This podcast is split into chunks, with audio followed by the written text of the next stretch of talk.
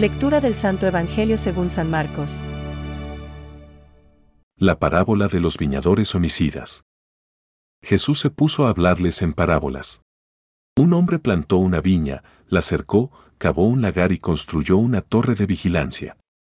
Después la arrendó a unos viñadores y se fue al extranjero.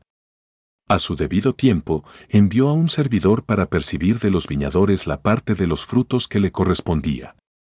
Pero ellos lo tomaron, lo golpearon y lo echaron con las manos vacías.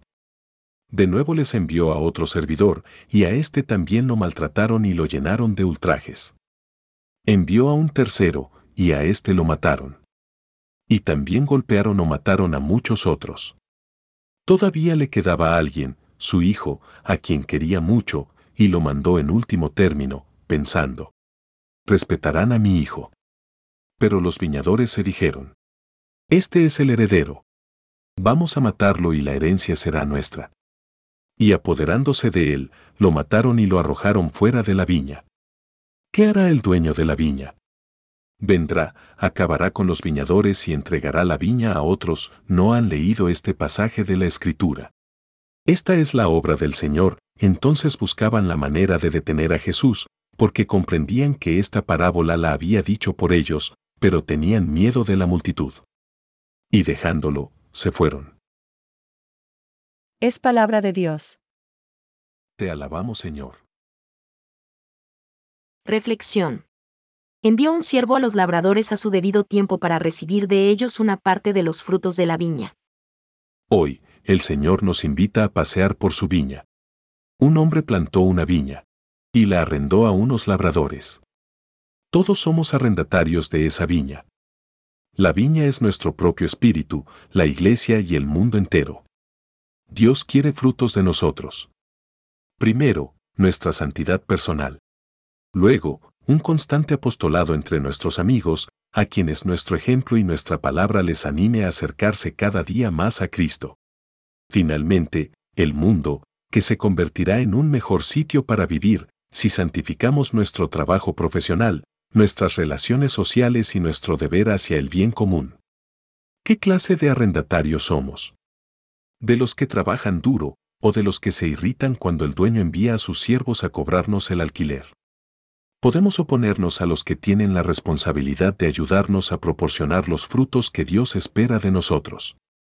Podemos poner objeciones a las enseñanzas de la Santa Madre Iglesia y del Papa, los obispos, o quizás, más modestamente, de nuestros padres, nuestro director espiritual o de aquel buen amigo que está tratando de ayudarnos. Podemos, incluso, volvernos agresivos y tratar de herirles o, hasta, matarlos mediante nuestra crítica y comentarios negativos. Deberíamos examinarnos a nosotros mismos acerca de los motivos reales de dicha postura. Quizás necesitamos un conocimiento más profundo de nuestra fe. Quizás debemos aprender a conocernos mejor, a efectuar un mejor examen de conciencia, para poder descubrir las razones por las que no queremos producir frutos. Pidamos a nuestra Madre María su ayuda para que podamos trabajar con amor bajo la guía del Papa. Todos podemos ser buenos pastores y pescadores de hombres. Entonces, vayamos y pidamos al Señor que nos ayude a llevar fruto, un fruto que permanezca. Solo así este valle de lágrimas se transformará en jardín de Dios. Benedicto XVI. Nosotros podríamos acercar a Jesucristo nuestro espíritu, el de nuestros amigos o el del mundo entero, si tan solo leyéramos y meditáramos las enseñanzas del Santo Padre y tratásemos de ponerlas en práctica. Pensamientos para el Evangelio de hoy. Dulce Jesús, ¿en qué estado te veo? Manso y cariñoso, único salvador de nuestras viejas heridas, quien te condujo a sufrir estas heridas, no solo crueles sino también ignominiosas. Dulce Viña, buen Jesús.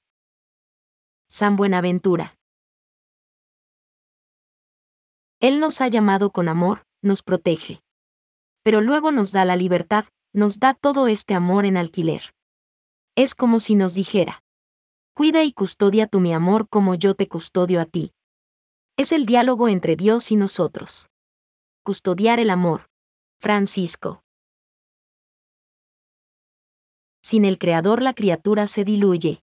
Concilio Vaticano II. He aquí porque los creyentes saben que son impulsados por el amor de Cristo a llevar la luz del Dios vivo a los que no le conocen o le rechazan. Catecismo de la Iglesia Católica, número 49.